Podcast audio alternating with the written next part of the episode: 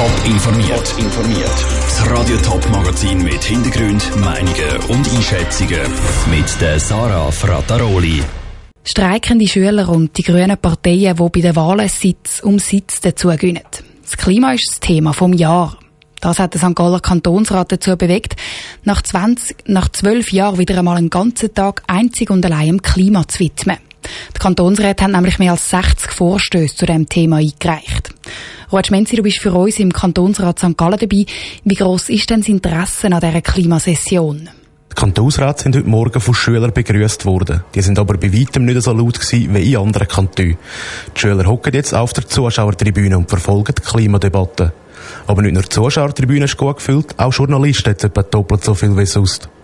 Im Saal selber ist es heute Morgen vor allem um einen Bericht von der Regierung gegangen. In dem haben sie präsentiert, wie sie im Kanton St. Gallen gegen Klimawandel vorgehen wollen. Bei der Diskussion haben die einzelnen Fraktionen vor allem die Standpunkte von ihrer Klimapolitik klar gemacht. Dass sich die Grünen und die Grünliberalen für den Klimaschutz klar machen, das ist ziemlich offensichtlich, aber sind dann auch die anderen Fraktionen im St. Galler Kantonsrat mit an Bord? Auch die SP und die CVP wollen etwas gegen den Klimawandel machen. Der SP-Kantonsrat Rudi Blumer sagt, dass die Schweiz auf viel zu grossem Fuß lebe. Die uns zustehenden Ressourcen haben wir per 7. Mai für dieses Jahr bereits aufgebraucht. Wir konsumieren zurzeit die zweite Welt. Und ab September werden wir dann die Ressourcen der dritten Welt verbrauchen. Und das ist sehr egoistisch. Ganz anders stehen es bei der SVP. Auch die SVP findet, dass etwas gemacht werden muss, aber der Kanton sei auf gutem Weg. Massnahmen müssen aber verhältnismäßig sein, sagt der SVP-Kantonsrat Christoph Gull. Die für die heutige Klimadebatte eingereichten Vorstöße zeigen eindrücklich, dass mit vielen nicht zu Ende gedachten Forderungen und Vorstößen vor allem viel Aufwand produziert wird, gleichzeitig aber auch Maßnahmen aus den Langfristprogrammen gefährdet werden. Die Regierung selber hat noch einmal erklärt, dass der Kanton auf gutem Weg sei. Und gleich müssen sie noch mehr machen und vor allem schneller. Der Ruud Schminzi aus dem Kantonsrat St. Gallen. Am Nachmittag geht es dann um die einzelnen 60 Klimavorstöße der Politiker. Mit denen wollen sie konkrete Massnahmen gegen den Klimawandel beschließen. Eine halbe Million Menschen, vor allem Frauen, sind beim Frauenstreik 1991 auf die Straße gegangen. Morgen soll es wieder so einen grossen Frauenstreik geben. Wieder sollen die Frauen für Gleichstellung und gegen Diskriminierung mobilisiert werden. Aber machen echt wieder so viele Frauen mit wie im 91 beim Nationalen Frauenstreiktag. Es sind jedenfalls nicht alle Frauenverbände und Parteien an Bord. Vera Büchi.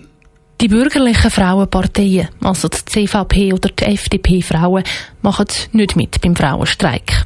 Ein Streik sei vielleicht in den 70er Jahren noch das Richtige gewesen, sagt Doris Fiala, die Präsidentin der FDP-Frauen. In der Zwischenzeit hat sich aber sehr viel geändert und wir haben unsere politischen Rechte und wir sind der Meinung, dass wir uns jetzt auch wirklich müssen politisch durchsetzen Jetzt sage der Frauenstreik eine Angelegenheit von Linken und Gewerkschaften, findet Doris Fiala. Das zeige zum Beispiel das Logo vom Frauenstreik. Die ballte Faust auf violettem Grund. Mit dem können sie sich nicht identifizieren. Wir haben jetzt nicht die linke gewerkschaftliche Gesinnung, wir sehen einen anderen Weg. Es ist auch ganz eindeutig so, dass Männer ausgeschlossen sind, auch die ganz fortschrittlich denkenden Männer, die sich allenfalls am Streik sogar angeschlossen hätten. Ganz anders sieht das die Katharina Prelitsch-Huber. Sie organisiert den Streik als Chefin der Gewerkschaft VPOD an vorderster Front.